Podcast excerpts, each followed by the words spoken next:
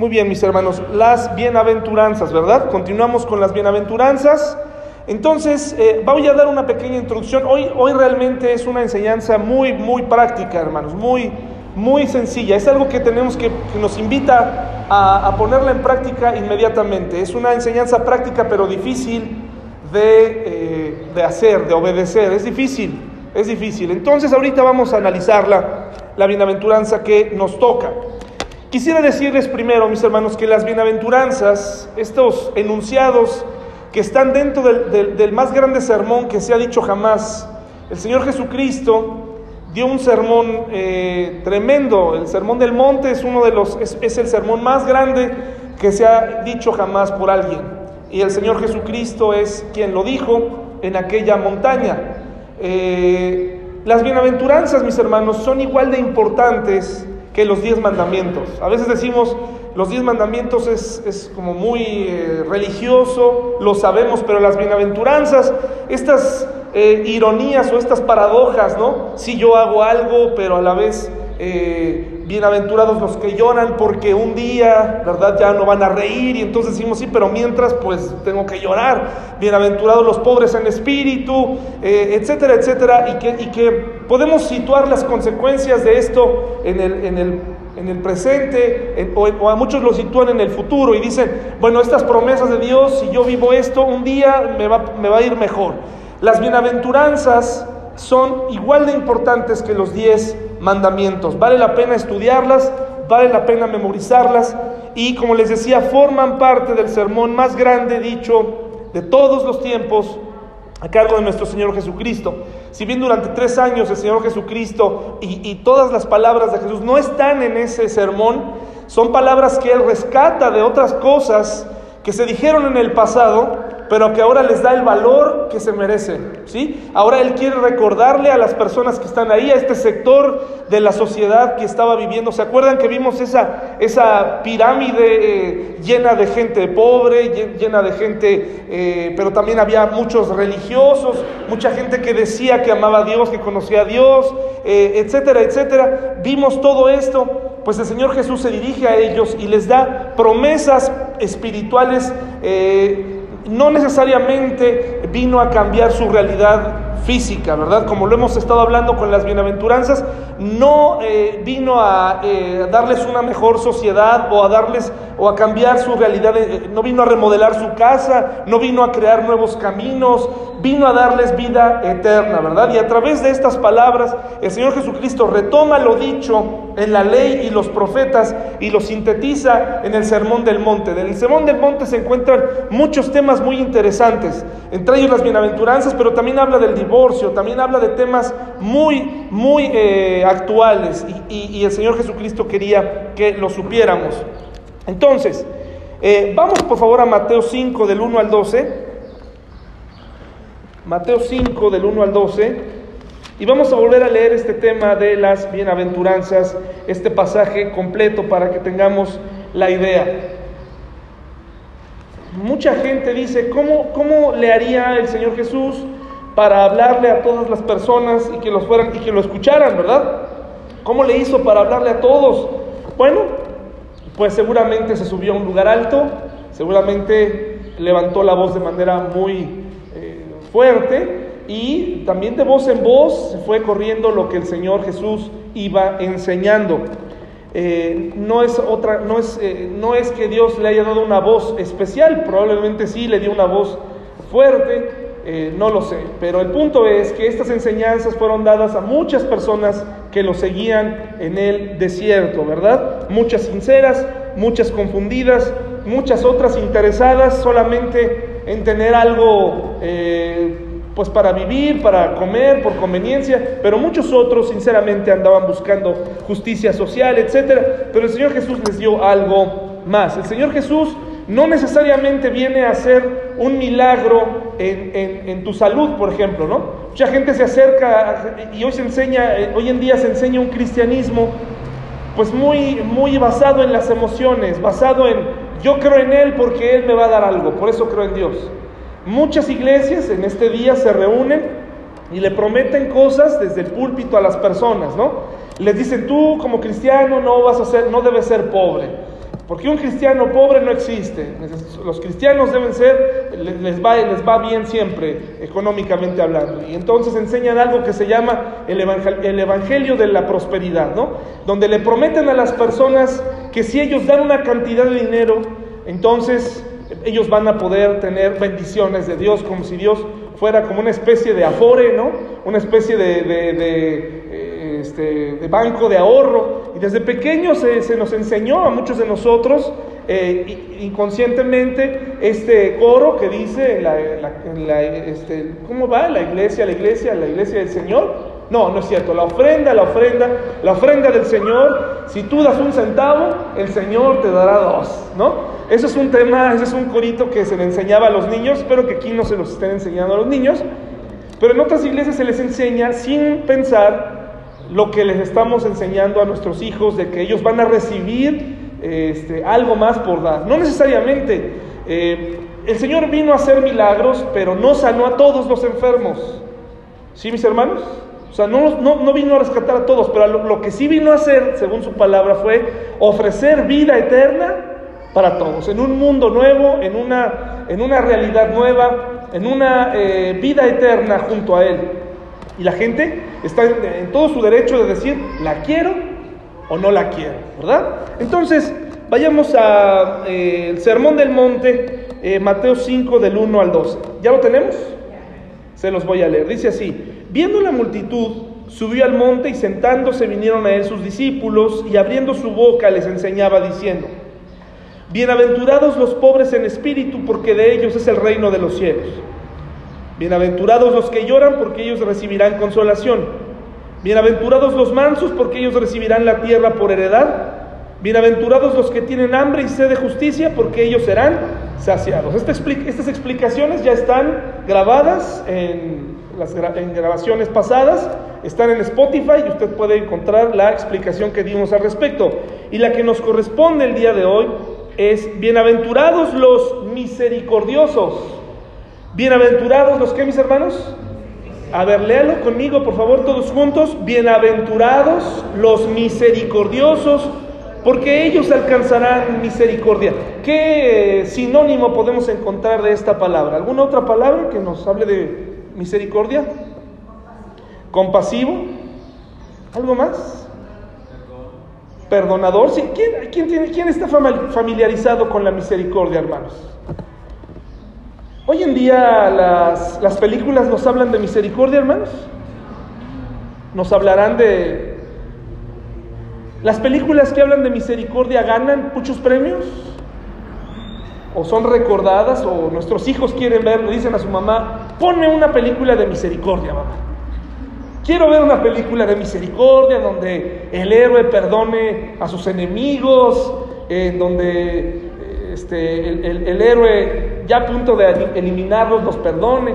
Este, no, ¿verdad? Porque es precisamente esa parte la que me parece que nos gusta. En el fondo tenemos este sentimiento de que necesitamos un vengador. ¿Cuántos de ustedes necesitan un vengador, hermanos? ¿Cuántos de ustedes les han hecho algo? A ver, ¿cuántos piensan en lo peor que les han hecho? No me lo digan, nada más, nada más piénsenlo, porque si no, no nos alcanza el tiempo. ¿Ya pensaste?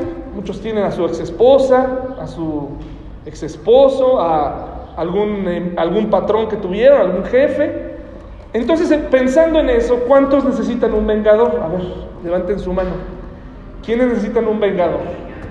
Todos, ¿verdad? Todos necesitamos un vengador. Quiero que sepan que la verdad yo también eh, creo que necesito un vengador. Pero aquí dice que son muy felices, recuerde la palabra que usamos en bienaventuranza, las bienaventuranzas vienen del vocablo griego macarios, que significa muy felices, ¿no? Muy, muy felices, más que felices.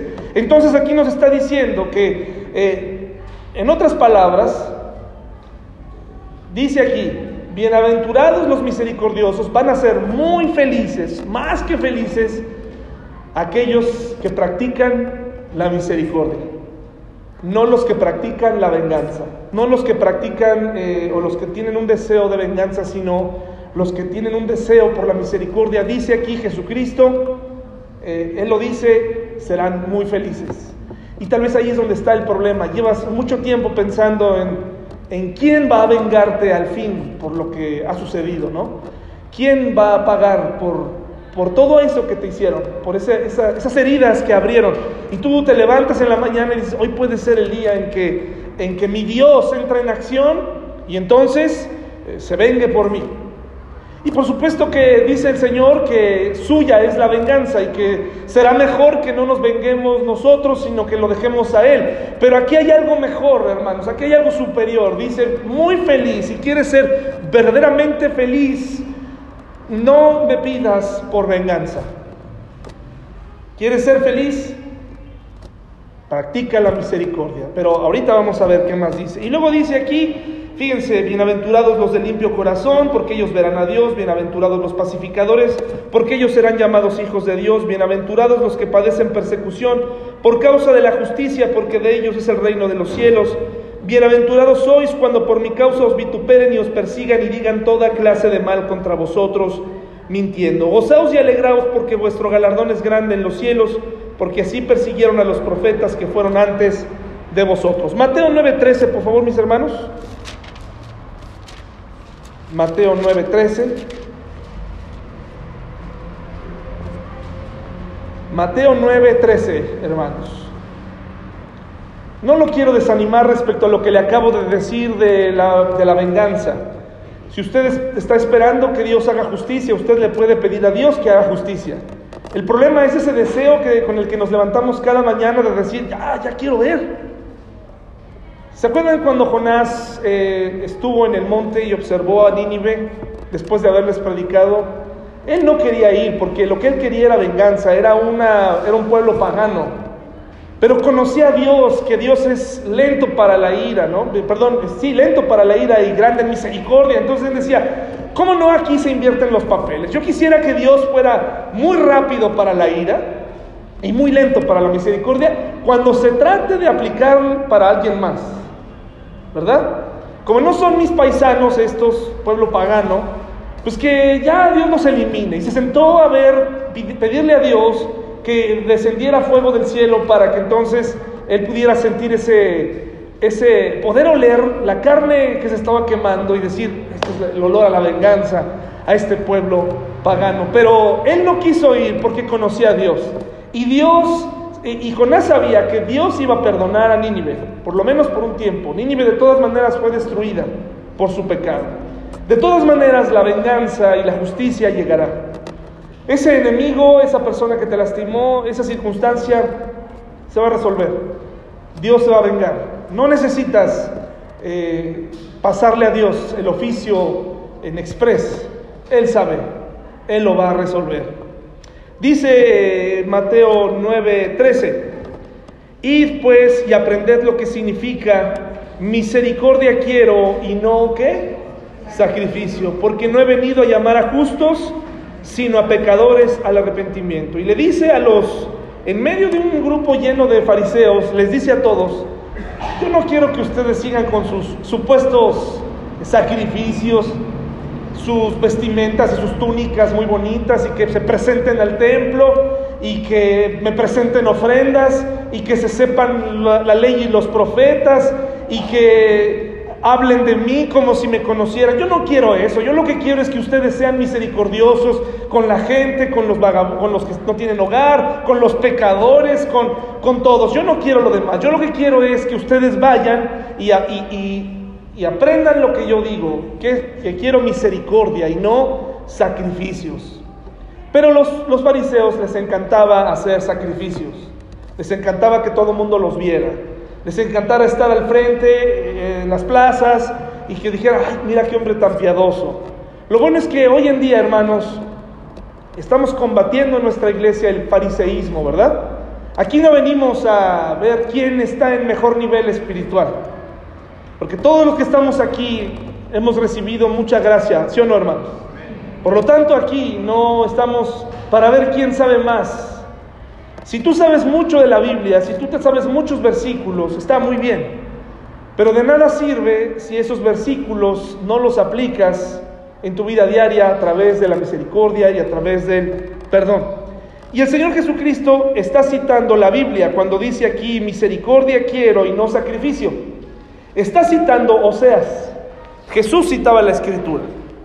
Y permítanme leerle, leerles Oseas, pero en la nueva traducción viviente. Le pido que usted me escuche ahí en su, en su lugar. Oseas 6 del 1 al 11. Y aquí, de aquí es de donde el Señor Jesús toma la cita de este profeta y se las comunica a los fariseos. Dice, vengan, volvámonos al Señor. Él nos despedazó, pero ahora nos sanará. Nos hirió, pero ahora vendará nuestras heridas. Está hablando Oseas del pasado del pueblo de Israel, un pasado siempre rebelde. Eh, iban y venían y el Señor, después de darles muchas oportunidades, el Señor terminaba disciplinando como un padre disciplina a sus hijos, terminó entregándolos en cautiverio en varias ocasiones pero no porque a Dios le gustara ver a su pueblo sufrir, porque eso sería un juego enfermizo. Dios es un Dios sabio. ¿Se acuerdan lo que vimos hace 15 días? Dios no endurece el corazón de nadie, es su influencia y nuestra voluntad lo que hace que nuestro corazón se endurezca. Pero aquí vemos cómo el Señor está tratando de darle oportunidad al pueblo de Israel a través de los profetas, pero siempre regresaban a lo mismo y no le quedaba otra Dios más que disciplinar a su pueblo. Y dice, dentro de poco tiempo Él nos restaurará para que podamos vivir en su presencia. Y dice Oseas, oh, si conociéramos al Señor, qué interesante, ¿no? Como un anhelo del corazón. Oh, ¿alguna vez tienes a tus hijos y, has, mencionado esto en tu mente? Si ellos hubieran conocido a Dios cuando eran jóvenes, ¿sí o no? Oh, si ellos de niños les hubiera enseñado bien. O si, si yo conociera un poco más a Dios, como si fuera algo imposible, ¿no? O añorando, ¿qué hubiera pasado si yo hubiera obedecido en mi juventud y hubiera hecho caso de los mandamientos de Dios? O sea, dice aquí, oh, si conociéramos al Señor, esforcémonos por conocerlo. Él nos responderá, tan cierto como viene el amanecer o llegan las lluvias a comienzos de la primavera. Como una certeza, decía Oseas. Y luego aquí dice, hagan de cuenta que está escribiendo el profeta, inspirado, pero de pronto Dios habla a través de él y escribe a través de esa pluma y Dios nos habla y dice así, oh Israel y Judá, ¿qué debo hacer con ustedes? pregunta el Señor. Pues su amor se desvanece como la niebla de la mañana y desaparece como el rocío a la luz del sol. Es decir, el amor que decimos tener por los demás se desaparece rápidamente. Quiero que demuestren amor. Y la palabra griega realmente aquí es compasión. No que ofrezcan sacrificios, más que ofrendas quemadas, quiero que me conozcan. ¿Se dieron cuenta? Esta es la cita que Jesús dice mucho tiempo después. Dice aquí, Quiero que demuestren compasión, que no ofrezcan sacrificios más que ofrendas quemadas, más que ofrendas quemadas, quiero que me conozcan. Pero igual que Adán, ustedes rompieron mi pacto y traicionaron mi confianza. Galad es una ciudad de pecadores marcada con huella de sangre. Los sacerdotes forman bandas de asaltantes que esperan para emboscar a sus víctimas. Asesinan a los viajeros en el camino a Siquem y cometen toda clase de pecados. Sí, he visto cosas horribles en Efraín e Israel. Mi pueblo se ha contaminado por prostituirse con otros dioses. Oh Judá, también a ti te espera una cosecha de castigo, a pesar de que yo deseaba volver el bienestar de mi pueblo. Entonces tenemos claro lo que piensa el Señor. Dice, yo di muchas oportunidades, quise mostrar misericordia, pero ustedes hacen cosas terribles. Santiago 2.13, por favor, mis hermanos. Santiago 2.13.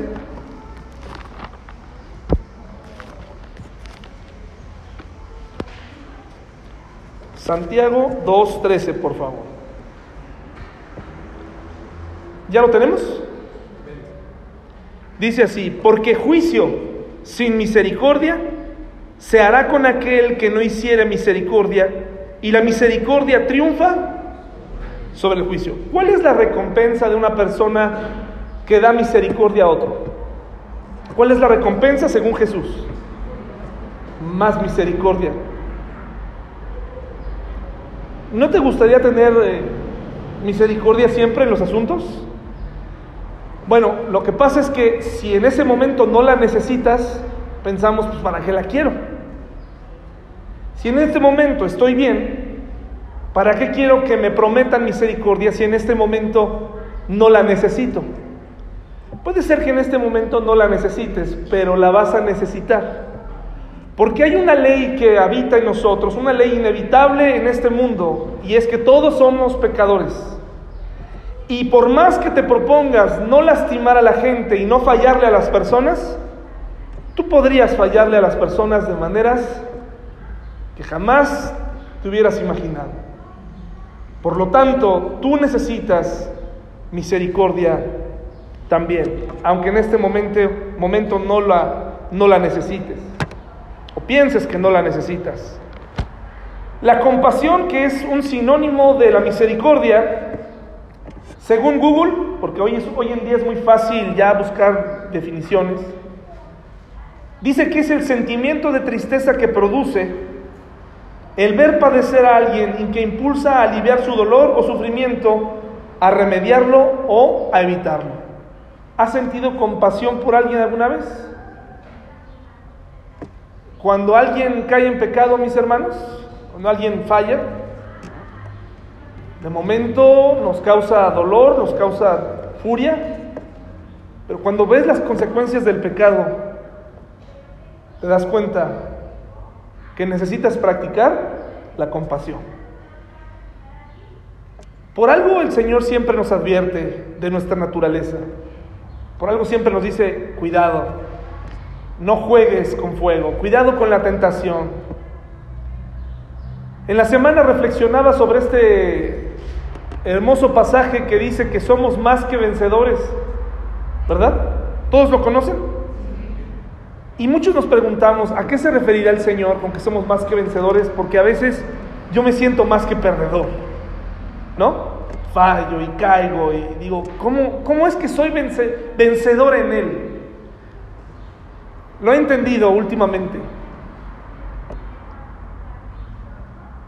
Cuando puedo llegar a mi casa, usar mis llaves, abrir la cerradura de mi casa, entrar, disfrutar a mi esposa, disfrutar a mi hija, cuando puedo convivir con ellas, por el solo hecho de haber obedecido a Dios, aunque a veces cueste trabajo. Aunque a veces tengas problemas en tu matrimonio, tú obedeces a Dios, te mantienes, buscas hacer las cosas para agradar a Dios, no a los hombres.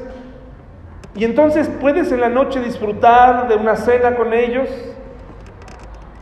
Puedes dormir con tu esposa, dormir con tu hija en medio y disfrutar sin ningún problema. Y te sientes más que vencedor. ¿Sabes por qué? Porque hay personas que no pueden ver a sus hijos sin tener que pasar por un proceso hasta judicial, donde te den permiso para ver a tus hijos. Y si no hay un proceso judicial, hay una barrera, ya no puedes entrar. Incluso la llave que solía abrir esa puerta ya no abre. Ella la cambió o tú la cambiaste. Y te das cuenta ahora lo que el Señor dice, eres más que vencedor por el solo hecho de obedecer. Eres más que vencedor. Cuando tú caes en esa tentación, pierdes mucho. Cuando tú juegas con el pecado, pierdes mucho. Cuando un hijo se va de su casa y se siente en ese momento muy vencedor y decide retirarse de su familia por años porque esa es la vida y después regresa años después lastimado, está derrotado. Pero un hijo que puede estar con sus padres, entrar y salir de su casa, irse bien de su hogar, es más que vencedor, porque no existen barreras entre ellos. Hay oportunidades de seguir conviviendo, pero nosotros nos ponemos de ese lado perdedor por las decisiones que tomamos. Misericordia es el ministerio de Dios al desdichado. Este es un pensamiento de un famoso predicador.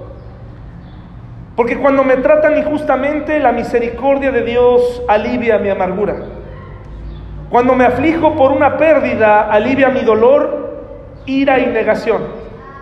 Cuando lucho con la discapacidad, me alivia de sentir lástima de mí mismo.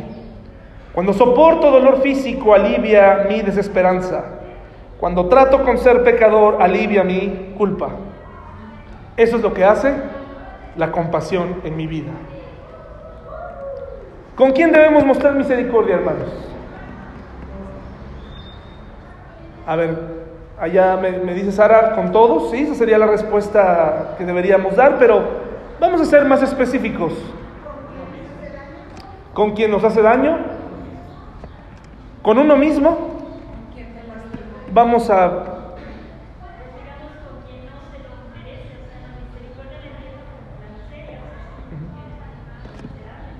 La misericordia es con quien no la merece, ¿sí?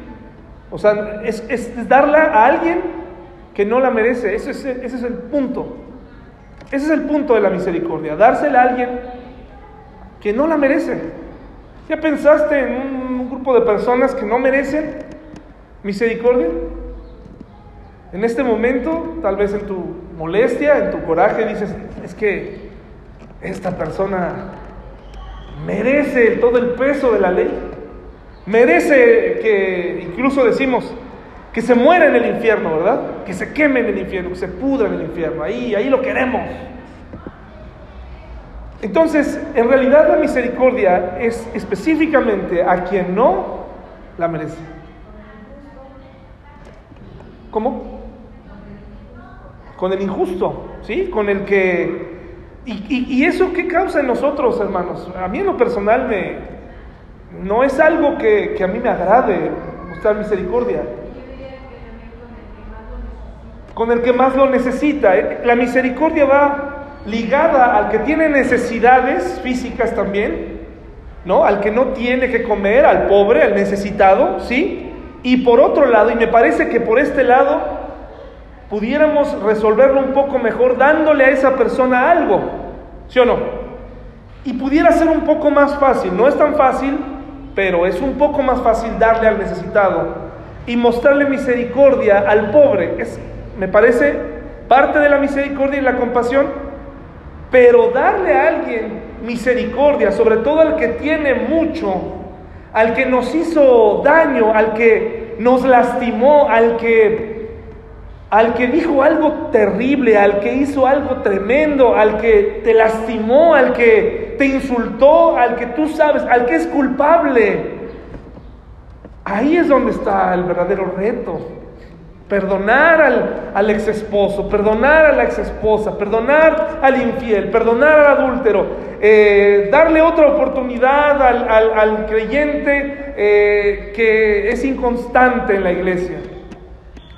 Por eso el Señor nos repite, yo quiero que ustedes vayan, les dicen los fariseos, y, aprendan y me conozcan cómo me he estado comportando desde, que está, desde que está la tierra. Es algo que se nos dice a los pastores, es algo que se, les dice a las iglesias, pero no queremos hacer caso. ¿Y qué nos dice el Señor? Quiero que me conozcas antes de hacer cosas por la gente, antes de que, de que te pares ahí y digas cosas bonitas, Tienes que mostrar misericordia para la gente. Pero ¿qué hacemos en las iglesias?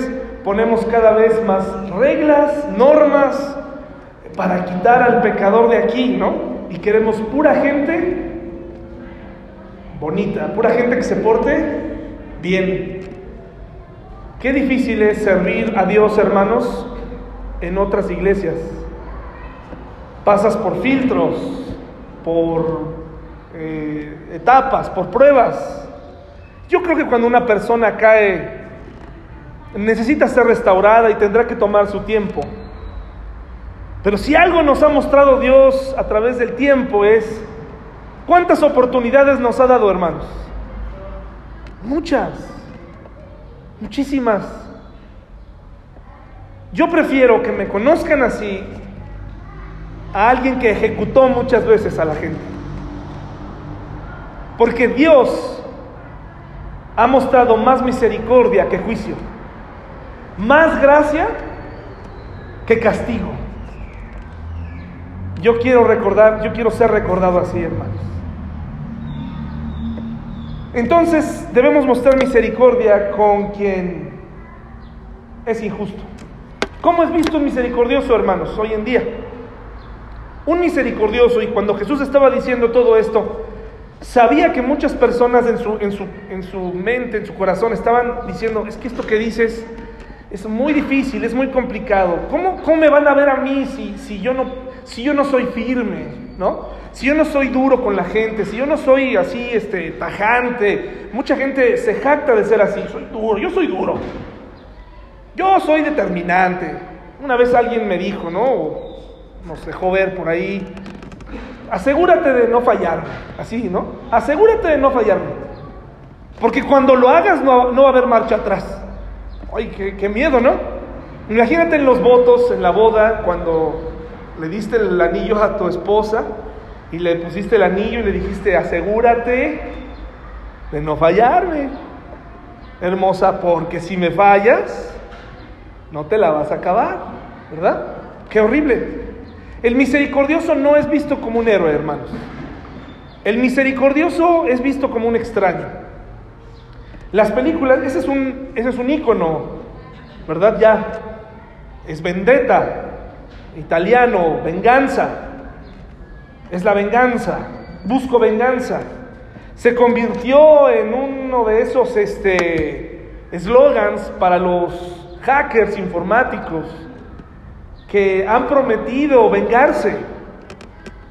Eh, ¿Han escuchado hablar de Anonymous?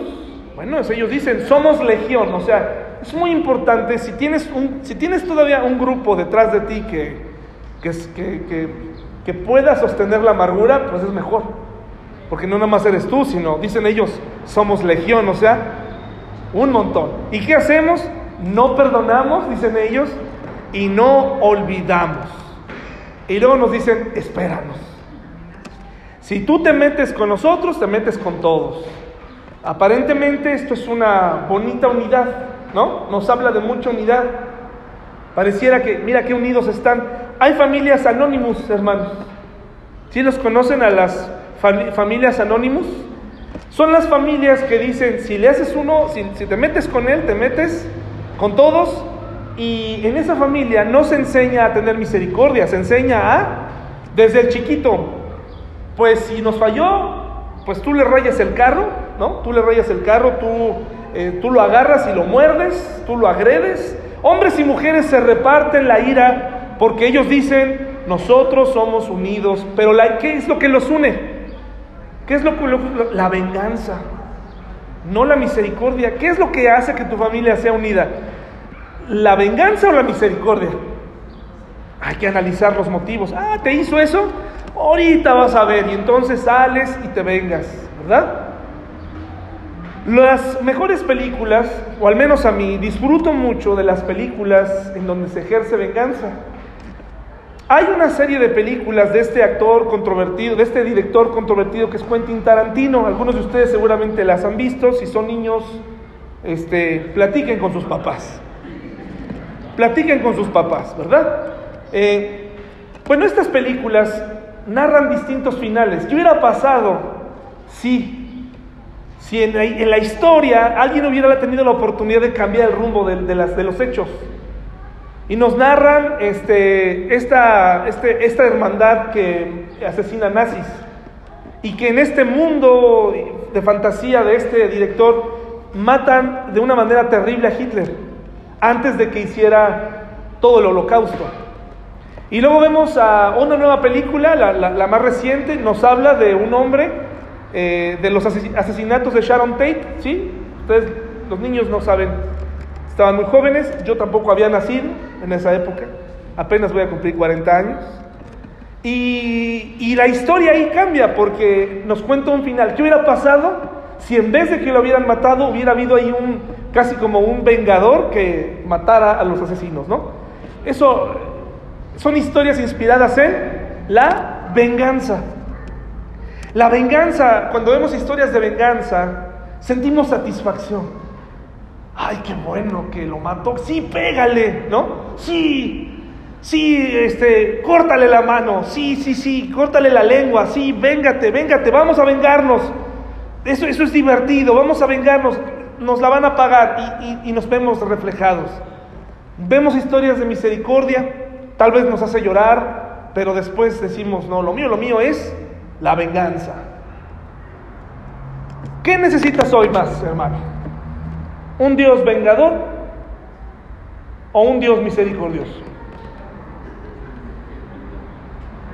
La foto ahí dice, ¿qué le hicieron a ese pobre hombre que se le ocurrió estacionarse ahí? Ah, pues ahora no sales. Ahora no sales. Ahora aquí te quedas.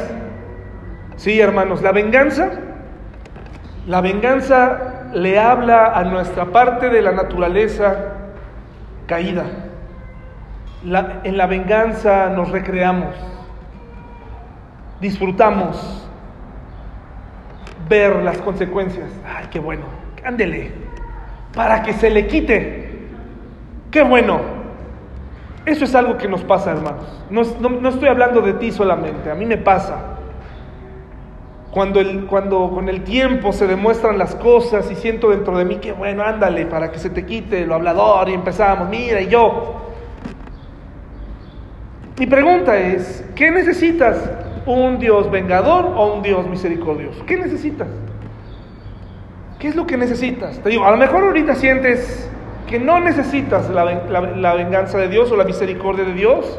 En este momento dices, pues yo ando bien, yo soy alguien que no se mete con nadie. Eso me, de veras me gusta mucho, me hace, me hace pensar, me hace reír cuando la gente me dice, es que yo no, yo no me meto con nadie, yo no, yo no le hago daño a nadie.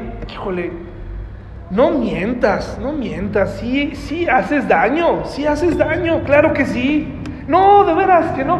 Vamos a analizar, ¿verdad? Analicemos tu comportamiento, analicemos cómo te mueves, analicemos eh, tu pasado y te vas a dar cuenta del daño que le hemos hecho a las personas y de cómo somos profesionales y de cómo somos groseros, indiferentes, cómo somos crueles con los demás.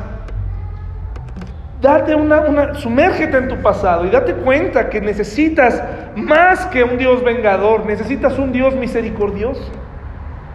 Necesitamos mucha misericordia, hermano, mucha, mucha.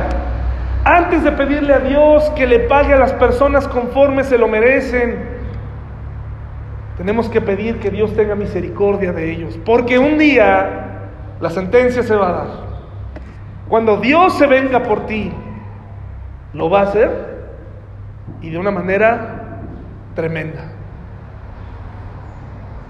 Ese papá, ese, esposo, ese jefe, esa persona que te ha hecho batallar, Dios no se olvida. El problema es cargarlo aquí todo el tiempo. Deja que Él se encargue por ti, pero libérate y pídele a Dios por misericordia. Una madre solicitó a Napoleón el perdón de su hijo. El emperador dijo que era el segundo delito que cometía el hombre y que la justicia exigía su ejecución.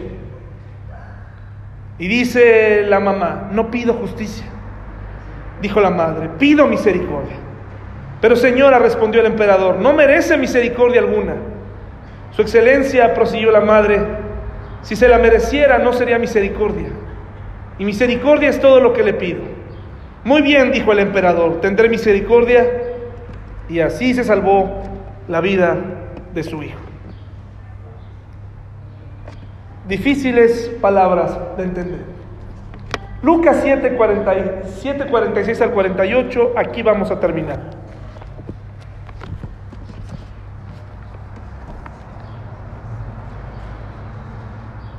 Muy práctica porque la enseñanza es no sabes qué hacer en la situación que estás enfrentando, no sabes cómo manejar una situación, te lastimaron, te dañaron, te defraudaron, eh, te hirieron, todos aquellos adjetivos tristes. Todo eso lo hicieron, no sabes qué hacer. La respuesta es muy sencilla. Ten misericordia. No nos gusta, no nos acomoda, no nos agrada, pero eso es lo que dice la bienaventuranza. No sabes qué hacer, ten misericordia. Practica misericordia. Oye, pero es que esto sí está, estuvo muy mal, ten misericordia. Eso es lo que él hizo. ¿Cuándo vieron que Jesús se le fue a golpes al alguacil que, que le pegó? Lo que se hizo con Jesús fue justo, hermanos. ¿Y cómo se comportó Jesús?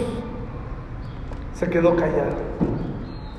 Lastimado, abofeteado, pero él se mantuvo. Dice Lucas 7, 46 al 48. Te digo que sus pecados, que son muchos, está hablando de esta mujer que enjugó los pies del Señor con sus cabellos y un perfume, han sido perdonados. Por eso ella me demostró tanto amor. Pero una persona a quien se le perdona poco, demuestra poco amor. Pero aquí hay algo interesante. No significa que haya personas a las que se les perdone poco y a otras mucho sino que en su propio entendimiento han recibido muy poco perdón. Hay personas que se creen muy, muy limpias. Llevan casi un conteo de su vida perfecta, de su vida santa, y dicen, es que yo fui el agraviado. Generalmente a mí siempre me lastiman, yo no lastimo a nadie. No es verdad, todos los que estamos aquí hemos sido perdonados muchas veces. Que pienses que has sido perdonado poco es diferente, pero tú has sido perdonado muchas veces, en algunas te has dado cuenta, en algunas otras no, pero has sido perdonado. Esta mujer, el acto de amor que hizo fue precisamente darle al Señor lo mejor que tenía. Y voy a leer todos los versículos que quedan ahí, 7:46 al 48. Dice así, tú no tuviste la cortesía de ungir mi cabeza con aceite de oliva, pero ella ha ungido mis pies con un perfume exquisito. Te digo que sus pecados, que son muchos, han sido perdonados. Por eso ella me demostró tanto amor. Pero una persona a quien se le perdona poco, poco demuestra, a que se le perdona poco, demuestra poco amor. Entonces Jesús le dijo a la mujer, tus pecados te son perdonados. La ley de la misericordia es, la siguiente. Si tú muestras misericordia con alguien, ¿qué crees que va a pasar? Recibirás misericordia. No necesariamente de esa persona a la que le estás diciendo. En una situación similar recibirás misericordia y sobre todo Dios ama a los misericordiosos. Y no solo los ama, los hace felices. Sabes que muchas enfermedades, y no soy un experto, lo he leído en algunos artículos, sobre todo muchos tipos de cáncer están relacionados con el almacenamiento de amargura en el alma, con la espera de la venganza que no sucede, con esa espera, esa insatisfacción de Señor, ya mátalo, elimínalo, haz justicia y ese día nunca llega. Mejor darlo por perdido, hermano. Practicar la misericordia es algo que te va a liberar. Seamos una iglesia misericordiosa. Que tu familia sea unida por la misericordia. No detengas a tus hijos cuando son misericordiosos. No les digas, pégale, pégale de regreso. Dale un bofetadón. No lo hagas. Porque un día eso se, eso se va rapidísimo, hermanos. Cuando un niño quiere perdonar, deja que perdone. No le digas, no, hombre, tú no, tú no lo perdones. Tenemos que practicar el perdón, la misericordia y la compasión, mis hermanos. Es difícil, pero es el mensaje superior. Es un mensaje superior, mis hermanos. Vamos a ponernos de pie y vamos a terminar con una oración.